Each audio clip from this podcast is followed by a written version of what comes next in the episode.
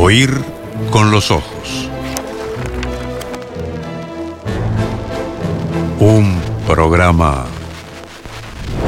bajo los efectos de la lectura.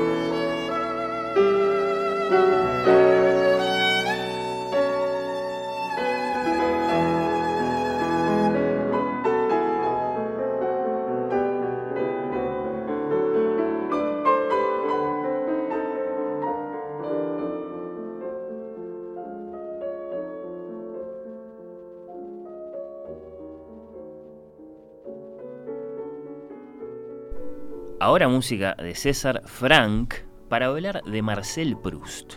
Marcel Proust, que nació en París en 1871, enfermo de asma desde muy chiquito, creció entre libros y las esmeradas y muy determinantes atenciones de mamá. Su primera juventud fue, sin embargo, notablemente mundana frecuentó los círculos más influyentes de París, conoció a los personajes, dominó los eh, secretos de las artes, guardó y guardó recuerdos. En 1896 publicó una primera obrita meritoria, interesante, Los placeres y los días, una colección de relatos y ensayos que llevaba prólogo del entonces admiradísimo, hoy olvidadísimo Anatole France. Cuando se murió su mamá, lo voy a decir muy mal, pero lo voy a intentar decir de todos modos, Jean Clemens rompió con esa vida, se tiró de cabeza en su casa, en la oscuridad, en el silencio, en la escritura. Es en 1909 que comienza a escribir, al parecer, por lo que sabemos, la que será su obra mayor, la novela en siete novelas en busca del tiempo perdido, de la que solo va a poder ver publicadas en vida las primeras cuatro partes.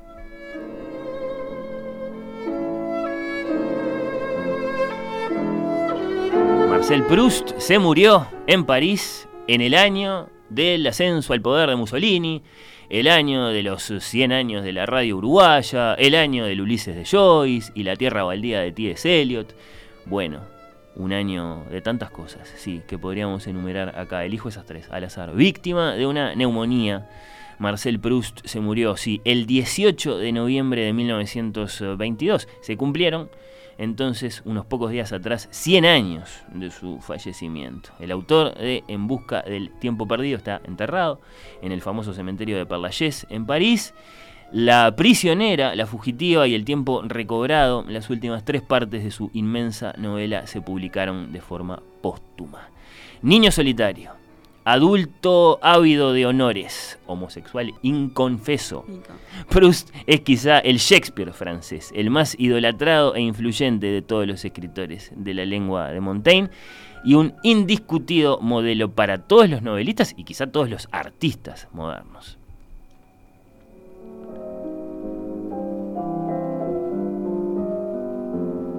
A 100 años de la muerte de Marcel Proust intercambiamos sobre su figura y sobre esa incomparable aventura lectora que es En Busca del Tiempo Perdido con la periodista y literata Ángeles Blanco, nuestra invitada. Bienvenida.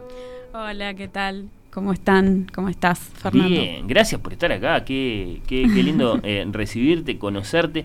Eh, contanos muy Igualmente. brevemente, porque, porque justamente eh, te queremos conocer. ¿Cómo, cómo es bien tu presente periodístico, académico? Bueno, a ver, este, A ver, dice. ¿por dónde que- empezamos? sí. ¿Por dónde empezamos? Bueno, no, este, soy colaboradora en La Diaria, en la sección Cultura de La. Diaria. De hecho, este, mm, el, el 18 de noviembre, que, que, que, bueno, de este 2022, que fue un viernes, este, en el suplemento de, de La Diaria de Cultura, este, sacamos este, esta nota sobre, sobre Proust, El haciendo un poquito infinito un en una repaso. taza de té. El infinito en una taza ¿Eso de se té. te ocurrió a vos? Sí, sí. Sí, sí. Está muy bien. Sí, porque directamente va, ¿no? Este, como directamente remite a, a ese pasaje, ¿no? De Sí, a esa la epifanía, aventura, sí, sí, a toda, sí, sí, sí, ahí está, pero esa, esa cosa epifánica, esa revelación que, que bueno, que tiene él con, con ese pasaje que es tan archi conocido que podés no leer este, nunca la novela, pero si no embargo conocés la. Magdalena mojada en té de Proust, es como que bueno, estás este, out. Entonces, este, bueno, salió un poco de ahí, porque él aparte en una parte cuando habla y, bueno, cuando desmenuza, ¿no? Con todo su estilo, así, este, mm, esa, esa sensación y esa reminiscencia, en un momento habla también de los, este, como, dice, como en esos, este, como artilugios japoneses, donde se pone en un, en un tazón, este, en un recipiente, unos papelitos, este, y se abren, ¿no? Es como un, un jardín que se abre en el líquido. Está todo Este, ahí. claro, ahí está. Entonces, bueno, el infinito en una taza de té. El título de, de la nota de Ángeles en la diaria a propósito de los 100 años de, de, de Proust, que por supuesto invitamos a, a buscar. Así que colaboraban en la diaria. Exacto. Bueno, eh, a ver, antes eh, empecé como periodista en el País Cultural, en la época del cine. Este, trabajé en galería de búsqueda también, colaboré en Brecha, en Dossier, así que bueno, tengo como un largo está el- el- recorrido. el recorrido. Y por otro lado, una cierta actividad eh, académica. Sí, sí, sí. Fui docente muchos años de, de periodismo y de periodismo cultural en, en la FIC, en la Facultad de Información y Comunicación. Este, bueno, soy egresada de allí, soy licenciada en comunicación. Este, después este, estudié literatura, este, un poco saltando entre humanidades, carrera de letras y el IPA. Y el profesorado. Ahora estoy como redondeando el profesorado, pero como todas las cosas son un poco así, antes había hecho la maestría en humanidades, en literatura latinoamericana. Bien, bueno. Así está, que bueno, buen ya ves, salpicadito. A mí me gustaría saber en ese recorrido cuándo es que se produce tu primer encuentro con Proust. Ah, bueno, muy bien. Este, bueno, eso es una lectura que nace de, de un salón, o sea, académico. Bien. Es, es así. Este, y bueno, la primera vez fue justamente sí, en Ciencias de la Comunicación, en, en un taller, este, con, con Lisa Block, este, Una gran bueno. autoridad literaria, ¿cómo Por no? supuesto, y bueno, ta, una, una entusiasta y ahí fue un descubrimiento, ¿no? Todo, todo este fenómeno de las reminiscencias y del tiempo y del tiempo objetivo y del tiempo subjetivo, este, y un poco también desde el lado semiótico, ¿no? La metáfora y la metonimia en Proust, cómo funcionaba esa maquinaria, ¿no? De alguna manera.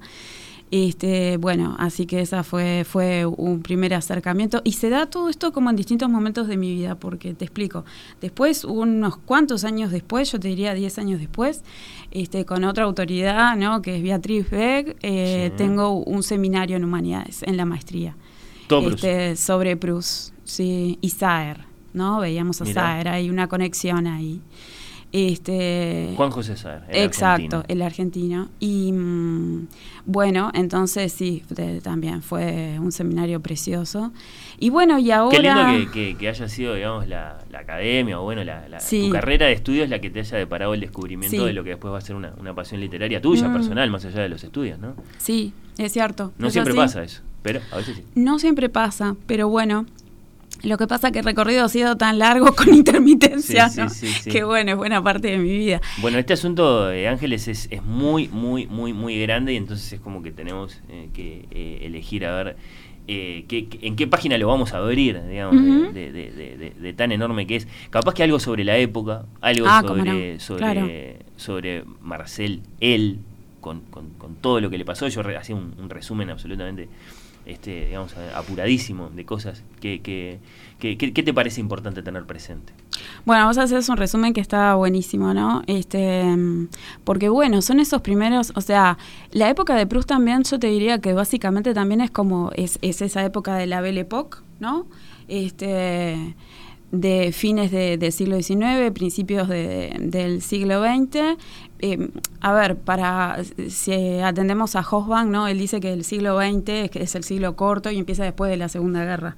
Así que Marcel Proust en realidad empieza después de la Primera Guerra para Hobsbawm, ¿no? Entonces, Marcel Proust en realidad vivió como en ese en las postrimerías de ese siglo XIX, en esa Claro. en esa transformación, en esa transición, En ¿no? los descuentos del 19. Exactamente, y que es un momento súper interesante. Bueno, vos hacías todas esas anotaciones que ya eran del año 22, pero bueno, este, en la época de Proust es este, esa época de esplendor, este, digamos, de, los salones parisinos, ¿no? Que tantas veces hemos visto retratados en, en la pintura impresionista y demás. Hay una, una nobleza de, de cuño muy, muy rancio, ¿no? Este, que, que todavía sobrevivía este, en Francia en esa época.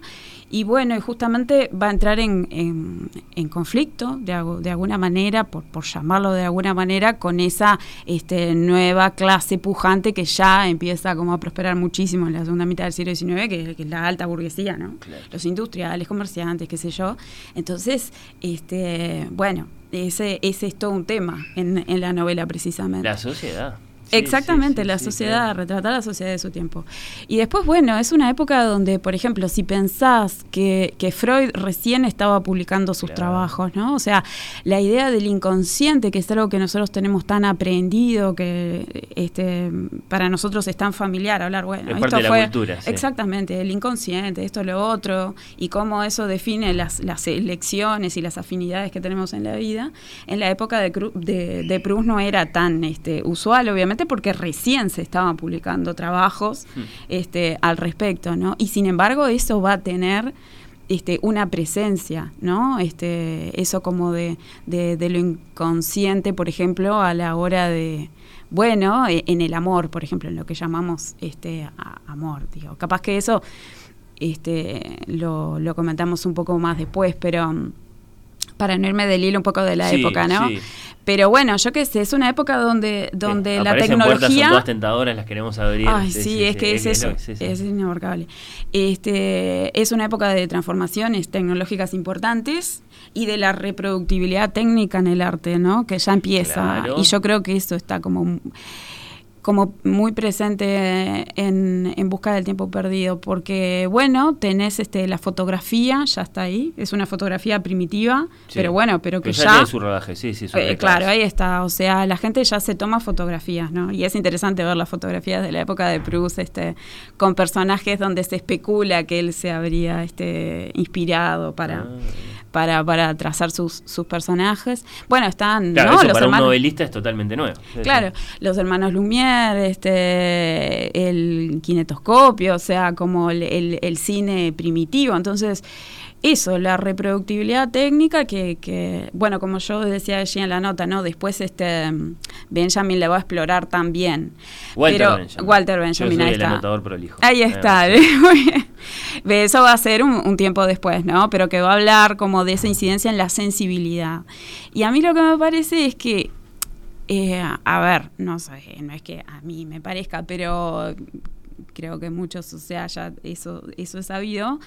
Este, pero también es como, el artista también es como un explorador siempre que, que se adelanta a veces a los cambios, ¿no? O sea, que tiene como ese olfato, ¿no? Entonces, eh, toda esa cosa que tiene que ver con la fragmentación y que tiene que ver con percibir la realidad, no una realidad objetiva, sino cómo yo la veo, este, bueno, va a haber eh, ese cambio de sensibilidad, va a estar en el aire y, de alguna manera él lo va a recoger y va a estar presente en su obra. ¿no? ¿Cómo decide él eh, escribir su novela en siete novelas? Claro, ahí está el gesto adelantado, decís vos. Porque, claro, es, es, eh, nunca habíamos visto algo así en literatura, ¿no? El, el proyecto En Busca del Tiempo Perdido es, no tiene antecedentes. Capaz que si los querés ver eh, con criterio amplio, los vas a encontrar en otras expresiones. Eh, se habla a veces de la tetralogía de Wagner, eh, que es una cosa muy grande y que también se fue componiendo de, de- de partes aquí y allá. Empezó por el final, cosas así. Entonces, capaz que en ese sentido, pero, pero en literatura no, no teníamos algo así.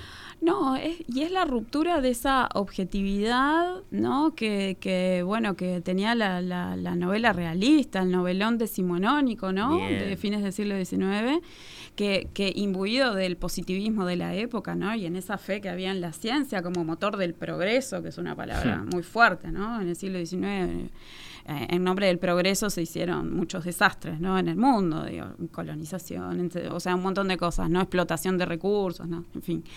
Pero, pero bueno, había, estaba como esa fe en la ciencia y, y bueno, y eso incidía en la, en la objetividad de esa novela decimonónica con aquel narrador omnisciente, ¿te acordás? O sea, de, Sí, sí, sí. liceo, o sea que todo lo ve, todo lo sabe, este, y donde todo la historia y la trama coincidían plenamente, había un final, un desenlace cerradito, o sea, se le daba todo. al- Eso es, digamos, una novela de Víctor Hugo. Exactamente, una novela típica de, de la segunda mitad de- del siglo XIX, ¿no? Este, En ese sentido, Ángeles, ¿cómo Sí.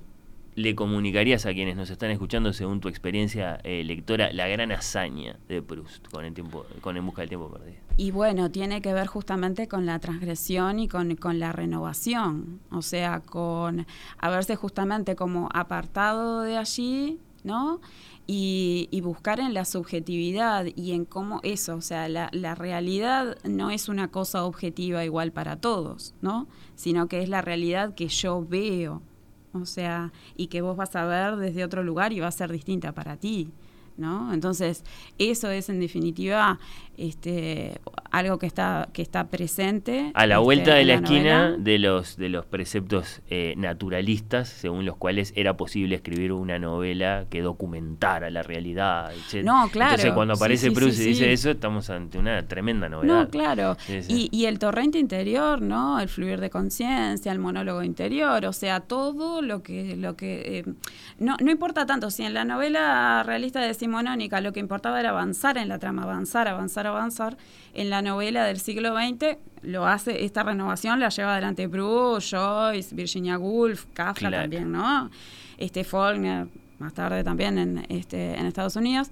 Este, mm, bueno, acá lo que va a importar es este, no tanto avanzar en la trama, sino detenernos como en el momento, ¿no? Y, y- y todas las observaciones y toda la arborescencia que puede tener un instante. Sí. Con, todo, con todas las observaciones que yo puedo hacer, con todo sobre un hecho determinado, sobre una observación, ¿no? Ahí está. El primer gran asunto, quizá, cuando hablamos de En busca del tiempo perdido, eh, Ángeles, es el asunto de la memoria, ¿no? Sí. Y se habla de memoria involuntaria, Ahí que es un concepto muy lindo. Ahora eh, dejo el 19 y me vengo acá con nosotros, cuando, cuando tenemos a, a tantos escritores y, y- y tantos libros que se esfuerzan por recordar, por recuperar el pasado. Y, y bueno, y, y entonces vamos hasta Proust y Proust hace que el pasado vuelva sin que lo llamen. ¿Cómo es eso? ¿Cómo, cómo es ese, ese estímulo que pone al, al protagonista, a Marcel, eh, de cara a cara con, con- con los hechos, con las escenas, con los momentos de, de su pasado? Bueno, eh, justamente, o sea, la mm, esos, eh, a ver, es- esos instantes, esas epifanías, esas revelaciones, no son territorio de la inteligencia ni de la voluntad. O sea, responden a algo que es absolutamente involuntario, que se puede presentar o no, y todo dependerá del azar, como él dice, ¿no? Este, que lo experimentamos todos los seres humanos, ¿no? ¿Cuántas veces cuando, eh, no sé, un perfume, un sabor, el tacto de algo, de repente hace que el pasado vuelva sin que lo llamen, ¿no? Este, y en ese momento es un, instante epifánico porque es ese pasado conviviendo con el presente. O sea, yo, ser humano, estoy acá, sin embargo, vuelve esa memoria, ¿no?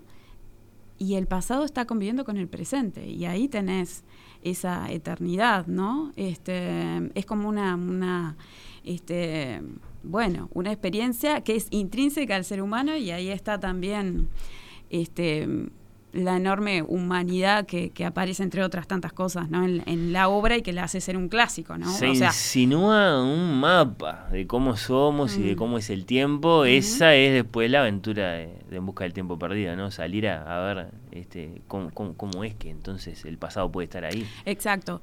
Bueno, es una... En el caso de él en concreto, la primera vez que ocurre eso, que es en, en el primer libro, ¿no? en Combré, la primera de las tres partes del primer libro que es en Combré que él, este, bueno, es como, eh, Proust es el demiurgo de Combré. Combré es una, una, un lugar ficticio, ¿no? Este, como, bueno, después ocurría tantas veces en, en la literatura y ya lo había hecho con este Flaubert, ¿no? Que tiene tanta incidencia en Proust creando un espacio ficticio para, para su ficción. Que se parece a alguno que existe y que él recuerda y que conoció, pero que no es. No. Es uno que él inventa. De hecho, yo ahí anotaba en la nota que en, 1971, cuando se hizo, eh, cuando fue el centenario del nacimiento de Proust, sí. entonces en Iliers, este, em, que bueno, que es una, este, como una, una provincia donde, donde él y su familia pasaban las vacaciones veraniegas, digamos, familiares, con la familia paterna.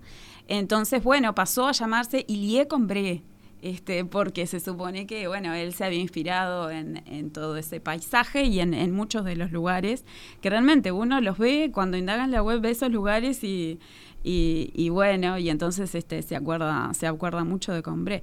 Pero nos habíamos quedado en la memoria involuntaria. Sí, claro. Ahí está, porque viste como no, él vuelve, claro, en esa primera parte del libro, a ese lugar. Ahí está. Y entonces. A través de la memoria. Él este, lo que hace es, bueno, en un momento la madre le trae una taza de té y una madeleine, ¿no? Una sí, Sí, sí, sí. Ahí está, vas a, vas a evocar el momento, me encanta. Claro.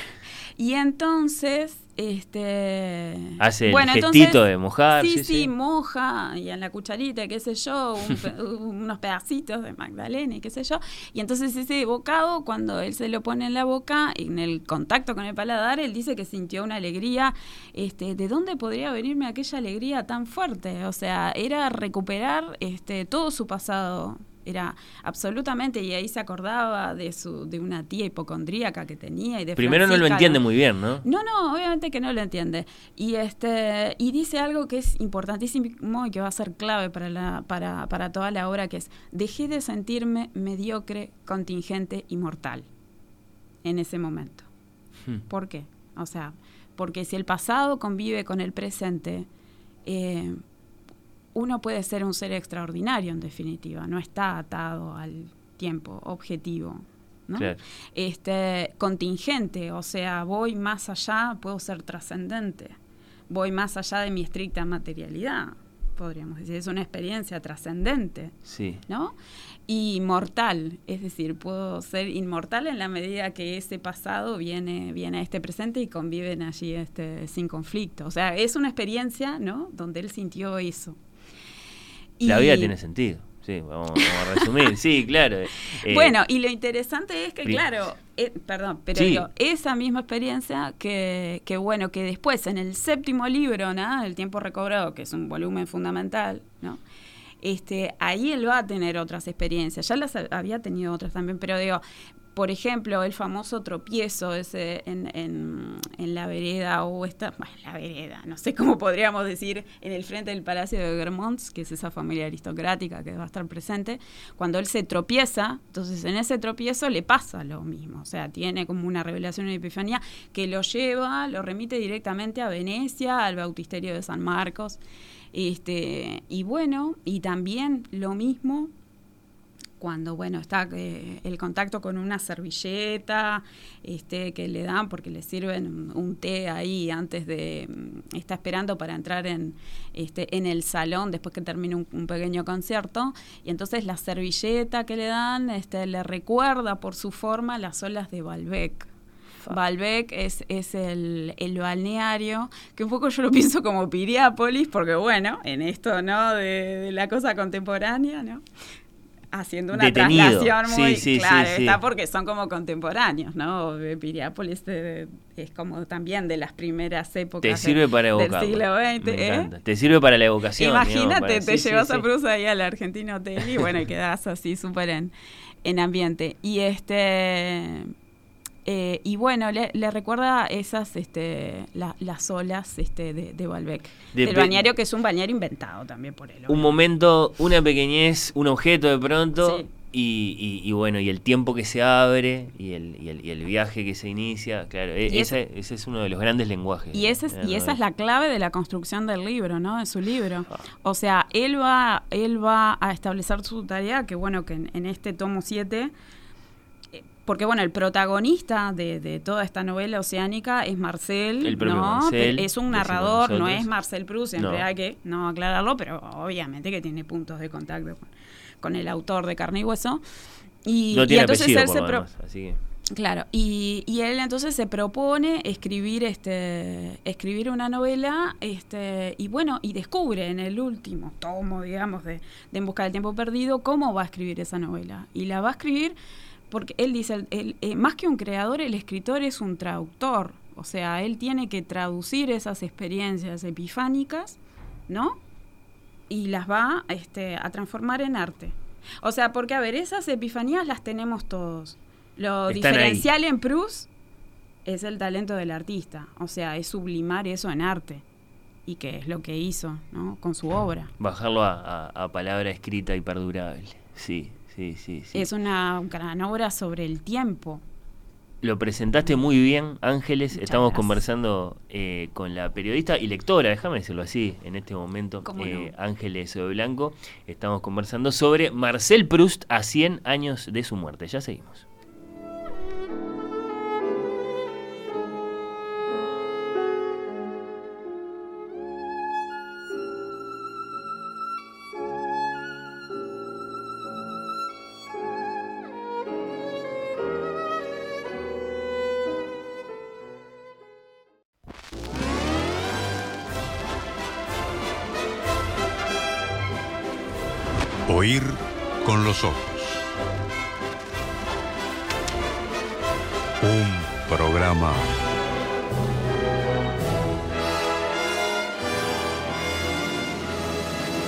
Bajo los efectos de la lectura.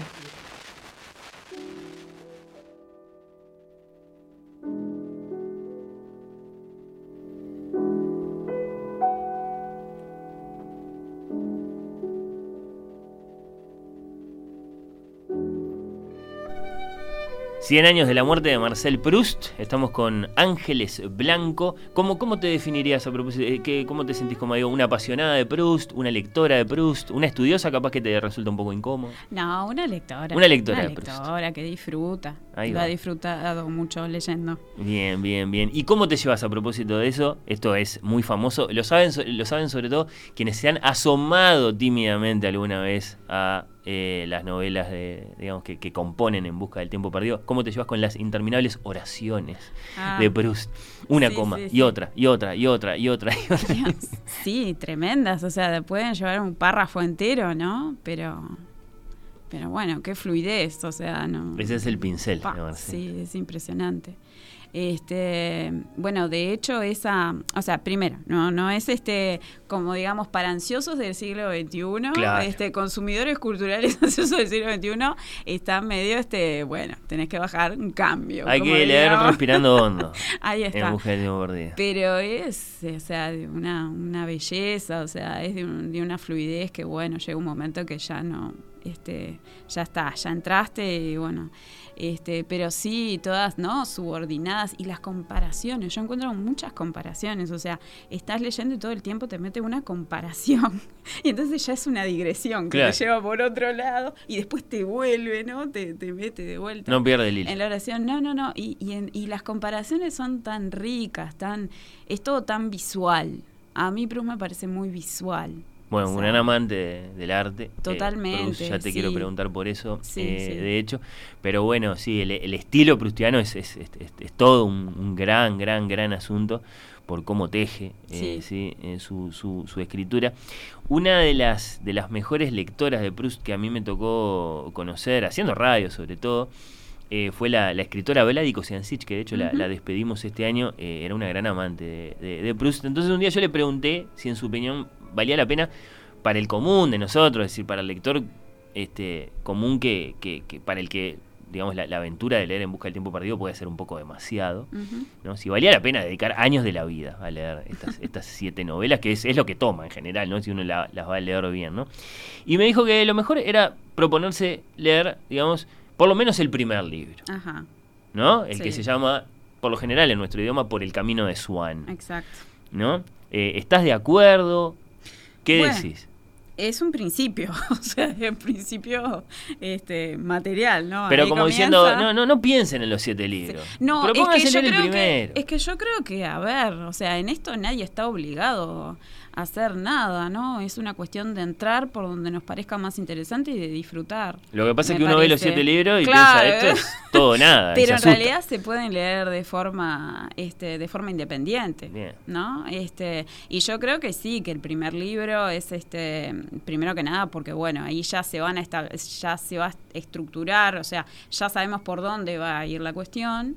Este, el primer libro está este, separado en tres partes, ¿no? La primera de ellas es Combré, la segunda es Un amor de Swan, la tercera es Todos los nombres el nombre, creo que es una cosa así, que es una parte muy cortita, muy muy cortita. En la primera es que tenemos la escena de la taza de té Ahí y la está, magdalena. y bueno, y aparte está ahí eh, aparece como la metáfora de los caminos, ¿no? Los dos caminos, es decir, eh, esos caminos por los cuales la, familia de Marcel, del protagonista niño, ¿no? En esos en esos veranos así en Combré, este, tomaban para este, para hacer sus paseos, ¿no? Sus paseos campestres, la campiña francesa.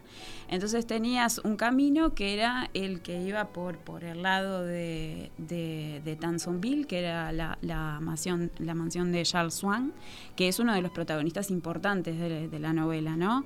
Swan es este un este un, un, un snob de alguna manera, este es muy rico, es representante de, de, bueno de una alta burguesía muy culta, ¿no? Él es, mer- es mercader de, de arte, pero además hace estudios sobre arte. Este es un tipo refinadísimo, ¿no? Exquisito. Y visitante Y- habitual y- de la casa. Y visitante habitual De este, de la casa, porque bueno, los, sobre todo del abuelo este, de Marcel, porque conocían al padre de Swan, y nunca se imagina esta gente, y, eh, porque Swan tiene mucho, este, perdón, Proust tiene mucho humor, ¿no? Y nunca se imagina la, la familia de Marcel en realidad que Charles Swan se codea con, con la alta aristocracia parisina y qué sé yo, porque el padre en realidad se dedicaba como a los negocios de, de bolsa o algo así, entonces bueno, está, está eh, acotado, en ese tiempo había mucha inmovilidad social, evidentemente, y vos no podías pasarte de un estamento a otro como así porque sí, obviamente. Este, y bueno, y Charles Swan, este representa este, todo eso, pero además este, él va a establecer su, su relación amorosa que va a dar lugar al, al segundo, a la segunda parte de esta primera novela, que es Un amor de Swan, con Odette de Crecy, Hmm. que es este, una cocotte. ¿no? Lo que se llama una cocotte, Perdón, una Ángeles, demi-mon- porque- demi-mondagne. Ima- antes de, de pasar a la segunda parte, imagino que algún lector de- del, del primer libro de En Busca del Tiempo Perdido se acuerda de una cosa que es objeto de burla, eh, injusta, sin duda, eh, eh, digamos, eh, con, con, digamos a- a- hacia Proust, que es la cantidad de oraciones y de páginas que le dedica a contar cómo, porque Charles Swan estaba en la casa de su, de su familia, entonces había que entretenerlo y había que estar con él, la mamá no venía a darle un beso. Exactamente. Eh, sí. y, y es no, muy amoroso. no te lo cuenta en una frase, ni en dos, ni en una página. Son Se creo que así. 30 páginas o más. Y no venía mamá a darme un beso, y no venía mamá a darme un beso. Eh, bueno, claro, y hay, un, hay este, justamente las cartas de rechazo, o sea, los rechazos de, de primer tomo en busca de tiempo perdido son como de los más célebres de la historia. Está André Gide, que lo rechazó, ¿no? Que en su momento este, era como, ¿no? Y una autoridad, y qué sí, sé yo, sí, un sí, referente, y bueno, se arrepintió toda la vida de eso. Y hay cartas donde dice, bueno, a mí me parece intolerable, le dice un editor, que usted dedique 30 páginas, este, a ver cómo una persona quiere conciliar el sueño y no puede, ¿no? Este, pero bueno, todo lo que viene después este, es pura recompensa. Después viene Un amor de Swan, que incluso a veces se publica por separado, por, Sí, por ese valor de autonomía que tiene, eh, el, el corazón del, del- del primer libro. Eh, ahí hay una gran historia de celos, ¿no? Eh, Hay una gran historia de celos. Déjame redondear, eh, Sí. perdón, lo primero. No, Siempre estoy importante, como dale. pesadeando con eso, pero porque, bueno, la metáfora de los caminos es, entonces tenemos la relación de, de, de Charles Swan y, y de Odette, que va a ser un matrimonio inconveniente porque ella es una prostituta este, lujosa, ¿no? Digamos. Entonces, por ejemplo, la, la familia de, de, Marcel no quiere este, este, tratarse, evidentemente, con ella, o sea, ¿no? Y por el otro lado tenés el camino de, de Germonts, que es esta familia aristocrática, ¿no? Este, de raíces, a ver, este, en la nobleza merovingia, estamos hablando, eso sí que es nobleza, porque estamos hablando, o sea, de la edad media más primitiva, y entonces tienen, ¿no? El mundo medieval es muy importante y, y Proust está muy fascinado con eso y, y está muy presente en el tercer tomo, por ejemplo, en el mundo de Vermont, eso, eso va a estar ahí cuando él explore realmente, cuando se empiece a codear con esa familia, como es la cuestión. Y este, y bueno, y es la metáfora de los caminos, porque esos dos caminos, esas dos clases sociales, esa nobleza así, este, rancia y esa burguesía, en la época de Marcel, cuando era joven, cuando era niño, adolescente y qué sé yo, eran irreconciliables. Si hmm. vos ibas al salón de Madame Verdurin, que era una de las este, burguesas este, de la época, bueno, no, de ninguna manera ibas a poder ir a los salones de, los Germonts y todo lo demás. Después de la Primera Guerra, eso va a cambiar drásticamente. Los nobles, este... Em, este, van a estar empobrecidos, empiezan los matrimonios por alianza con la alta burguesía, bueno, todo lo que lo que ya sabemos. Por eso es tan relevante en Busca del Tiempo Perdido, porque te retrata un mundo que, claro, está a punto de Absolutamente, absolutamente. Y él ve toda, toda una decadencia, ¿no? Y es muy crítico con... No le gusta él tampoco esos cambios, o sea, como eh, a Proust, ¿no? Este, y bueno, y eso va a estar este, retratado en, el último volumen, donde hay un, enlace que al principio que compré era imposible, que es entre Madame Verdurin eh, que ha enviudado dos veces este, y ahora se casa con el príncipe de Germont, que se, que se ha este, empobrecido después de, la guerra franco. Este, no, perdón, después de, la, de la Primera Guerra. Este, entonces ahí se da una síntesis que también está presente en Gilberta, en Gilbert, que es la hija de, este, de Swan y de Odette, este, que se va a casar con un este, Saint-Loup, Roberto, Robert de Saint-Loup, que es este que es sobrino de los Vermonts. Ahí se dispararon muchos caminos, hablando de ah, caminos, por los eh, siete libros. Estábamos tratando de no asustar a nadie. Ahí va. Esa es la metáfora que te estructura todo, ¿no? Claro, que te estructura este, todo. Ahí está. Y bueno, y después este Un amor de Swan, viste cómo te llevo, pero trae. Claro, pero es inevitable porque. Sí, sí, sí. Eh, un amor de Swan es curioso porque es este, la segunda parte de la novela, pero en realidad se. Mm, este, como que se ambientaría unos años antes, porque es el momento de enamoramiento de Swan con Odette, o sea, es unos años antes de lo que ocurre en Combré, que es lo que está antes. Y, bueno, sí, yo creo que es una buena puerta de entrada porque, bueno, ahí tenés una historia de amor que capaz que para el público más convencional, viste, tenés ahí como, bueno, podés entrar por ese lado. De hecho, hay una, una película de Víctor Schlondorf es, la de Jeremy Irons, esa? Ay, sí. Sí, sí, sí. Que está espectacular él, como, como para mí. Charles es Jeremy Irons. O sea, como que me ah, convenció. Sí, sí, sí. Y Alain Delon, este, como el varón de Charles, este, aparece también. Ahí diríamos que Swan pierde la cabeza. Sí, sí, sí, sí. sí, sí, es este. Sí, se enamora y es interesantísimo cómo se enamora. Y en esto viene esto de las de lo inconsciente en nuestras elecciones afectivas y demás que decíamos al principio, ¿no? Ay, va. Porque él este, conoce a Odette, este y al principio, bueno, es un, eh, con todo esa este, preciosismo, todo, con ese detalle ¿no? que describe todo este Proust. Entonces dice, bueno, le pareció una belleza, pero una belleza convencional, ¿no? O sea, muy linda, así todo el mundo le decía que era encantadora, está genial. Pero, no pasa nada. No pasa nada. Pero en realidad, este queda cautivado, absolutamente cautivado, después que hace una asociación. Y es que encuentra este, en, la fisonomía de Odette le hace recordar a, la representación de Séfora, ¿no? que es un personaje bíblico, en un lienzo de Botticelli. ¿no? Este, entonces, a partir del momento cuando él encuentra ese parecido, ya no le parece que tiene las mejillas tan deslucidas, como dice que tiene las mejillas deslucidas y no sé qué otras cosas, imperfecciones y qué sé yo porque en lugar de poner el retrato ponía este, ¿no? el lienzo o una reproducción del lienzo de Botticelli y entonces se acordaba ahora de Odette y a partir de ahí queda cautivado, ¿entendés? Entonces, este, bueno, y ahí empieza todo, toda, todo su apasionamiento este, pero de, de Crecy. Que lo va es a dejar en un muy mal lugar después al pobre Swan. Sí, sí, o sea, sí, es Termina todo, muy toda mal, una cosa de los celos y Sí, bueno, sí. y qué sé yo, como una cosa muy intensa. Me encanta lo de. Botticelli porque no sé si querés decir algo sobre la tercera parte de Por el Camino de Swan, que, que también es muy, digamos, es, es- es- es- es otro libro dentro Sí. del, del libro, pero me gusta lo de Botticelli para preguntarte por algo que es muy grande y que creo que hasta quienes no leyeron una sola página de En Busca del Tiempo Perdido lo, lo- lo tienen presente, no sé, lo, lo- lo escucharon por ahí, saben que es así. Es que, claro, la propia escritura, pero también el arte y la música están muy presentes a lo largo de, de- de toda esta narración porque eran asuntos que, que a Proust le interesaban y que, digamos, hacen a la, a la sustancia de la, de la narración. ¿Cómo, ¿Cómo dirías que sucede eso? Y bueno, sí, es como es, es- es parte intrínseca porque, a, vo- eh, a ver, también es una gran reflexión sobre el arte, ¿no? Sobre todo el tomo 7. Este, en la Mm. medida que él encuentra un método este, para crear su obra de arte, ¿no? Este, para crear su, su libro. Él encuentra el camino, encuentra el método, ¿no? Que es esto, en base a la memoria involuntaria, las reminiscencias.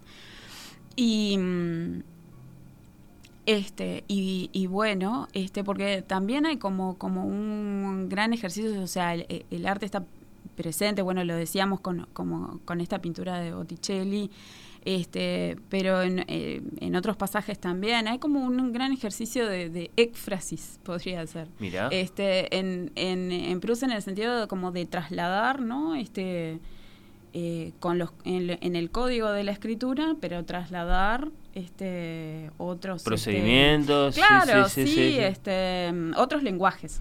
O Ahí sea, está, el lenguaje pictórico, el lenguaje musical. Bueno, ahí va, el lenguaje musical. Ahí estábamos escuchando, eh, ahora la podemos volver a escuchar un poquitito, la sonata para violín y piano de, de César Frank, que es un compositor belga de finales del siglo XIX.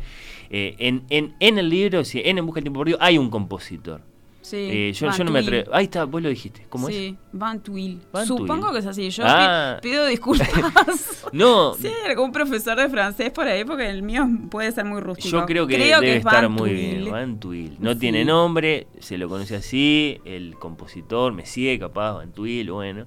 Eh, es un compositor ficticio, pero que por todo lo que se dice de él y sobre lo que se dice de algunas de sus obras, por ejemplo, él tiene una sonata para violín y piano, como esta que está sonando. A ver, ¿cómo es un poquitito?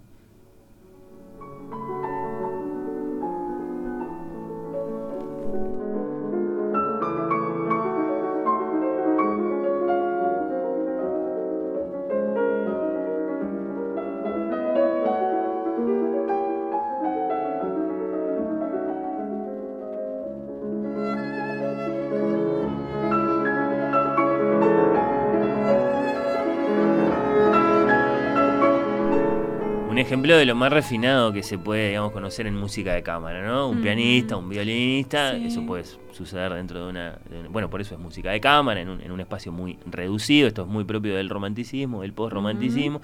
Este, este Van Tuyl tiene una sonata para violín y piano, después tiene un septeto, parece, y claro, y, y- y hay noticias sobre cómo es la música, y hay noticias sobre lo que representa para los personajes.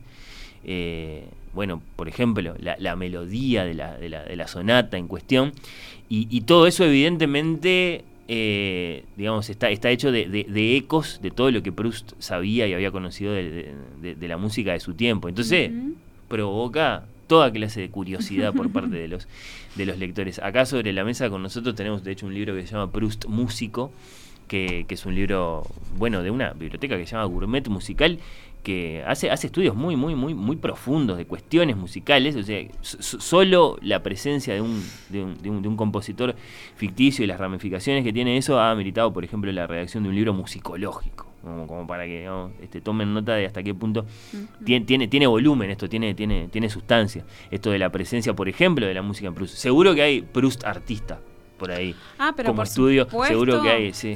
Porque, eh, claro, porque el impresionismo está muy presente, ¿no? En la pintura. Yo un poco en la nota decía eso, que, que, que mm, adentrarse en, en, en Proust es también como meterse en un cuadro impresionista, ¿no?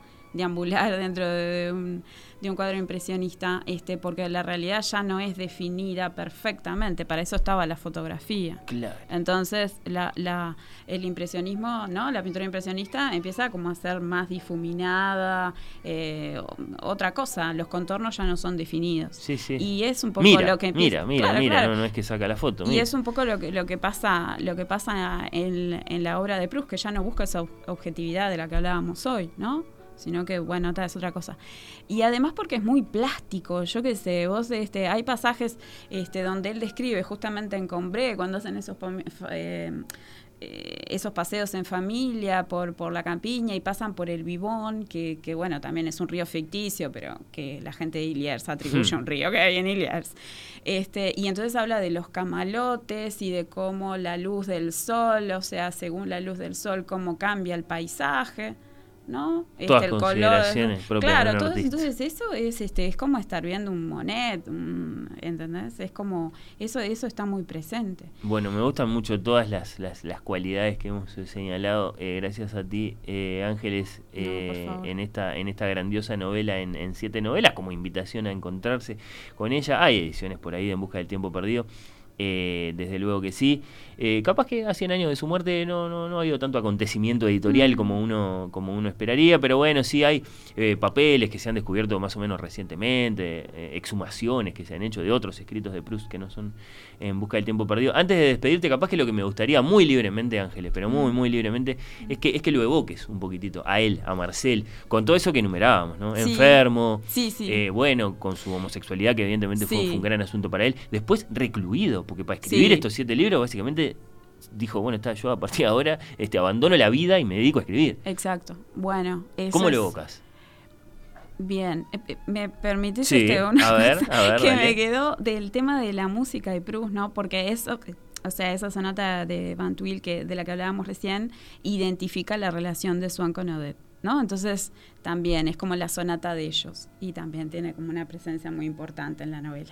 Es ese Bueno, apuntecito nada claro, más. violín y piano es una relación de amor Que en sí misma esa música. Sí, y aparte es este algo singular. Creo que en la época no era tan corriente que bueno fuera sonata con o sea con, con, con cuerdas, digamos, y con este y con piano. Bueno, no sé, era tiene como una cierta singularidad. No sé. Sí, Eso bueno. se lo dejo a los especialistas de música, no es mi metida, así que bueno. Creo que hay, hay singularidades en cuanto a cómo está escrita esa sonata. Las sonatas para el piano ya venían de los tiempos de Beethoven, pero es cierto que en Francia era otra cosa.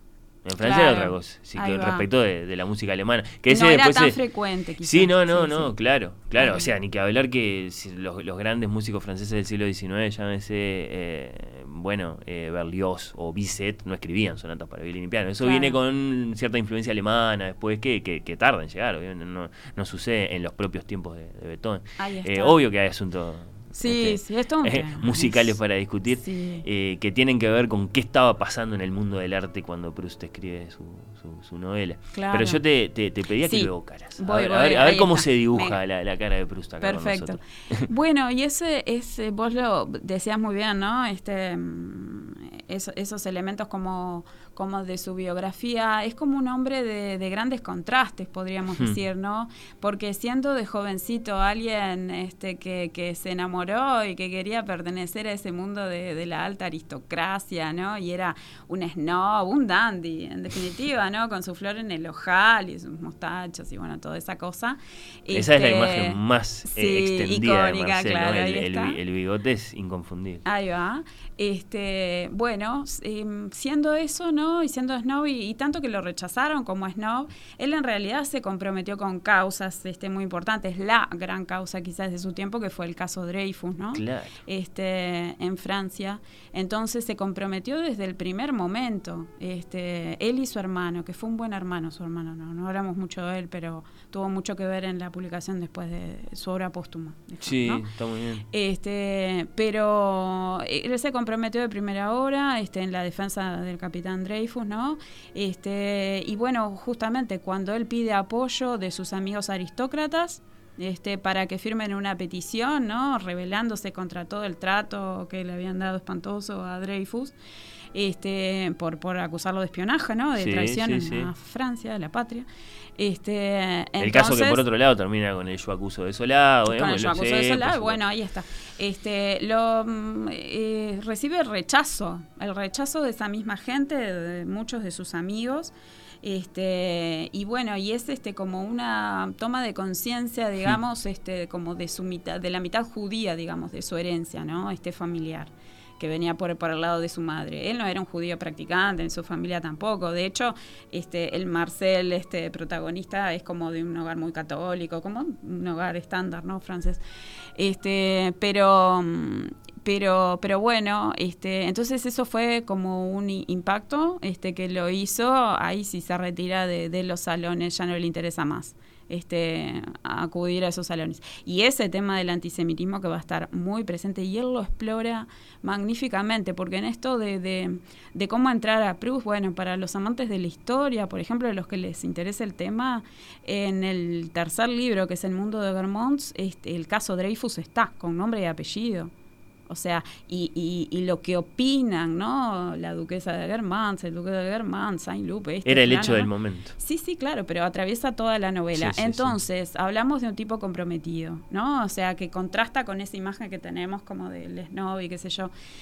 Y un hombre que es muy conmovedor en el hecho de que, sí, más allá de su asma, de que está enfermo, hay un montón de cosas, pero siente que le queda poco tiempo y que quiere hacer su obra y entonces se retira del mundo. O sea, este, después de, de- no, ya antes de la guerra, antes de la guerra, ya se encierra en su, en su piso parisino, hace este recubrir las, las, las paredes con corcho porque le, le molestaba mucho el ruido.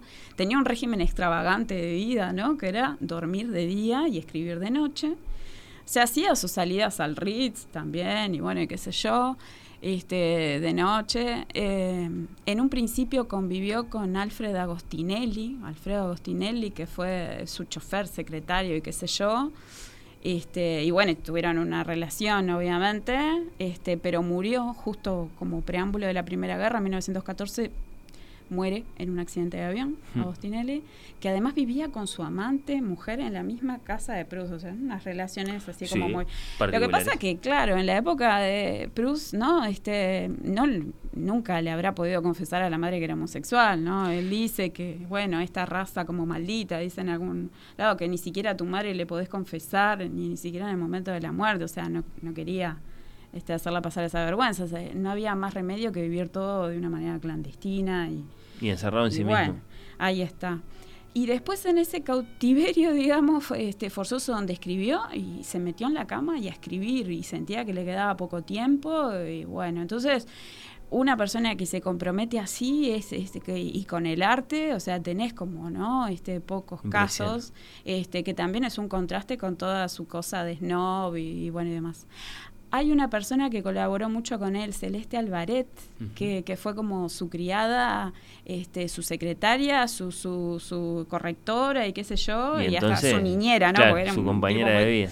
Claro, ahí está, que creo que le dejó, o sea, lo, lo ayudó muchísimo en esos últimos años, ¿no? Y a publicar todo su, su trabajo, o sea, lo, lo asistía. Este, y, y bueno, creo que ella publicó algunas memorias que tienen que ver con él. Creo que aparte le dejó como parte de su herencia y qué sé yo. Este, pero bueno. 51 años tenía Marcel Proust cuando se murió en noviembre de 1922. Lo hemos evocado con una gran lectora, evidentemente, con Ángeles eh, Blanco, de la que, repito, invito a buscar eh, su nota en la diaria sobre Proust, El infinito en una taza de té, para profundizar en algunas eh, otras tantas cuestiones acerca de la figura de este grandísimo escritor, al que le debemos, sí, quizá la más grande hazaña novelística de todo el siglo XX y una de las más grandes de todos los tiempos, eh, en busca del tiempo perdido. Eh, Ángeles, muchas gracias por esta Gracias, visita y gracias por todo lo que compartiste con nosotros. Bueno, un placer, muchas gracias. Al contrario.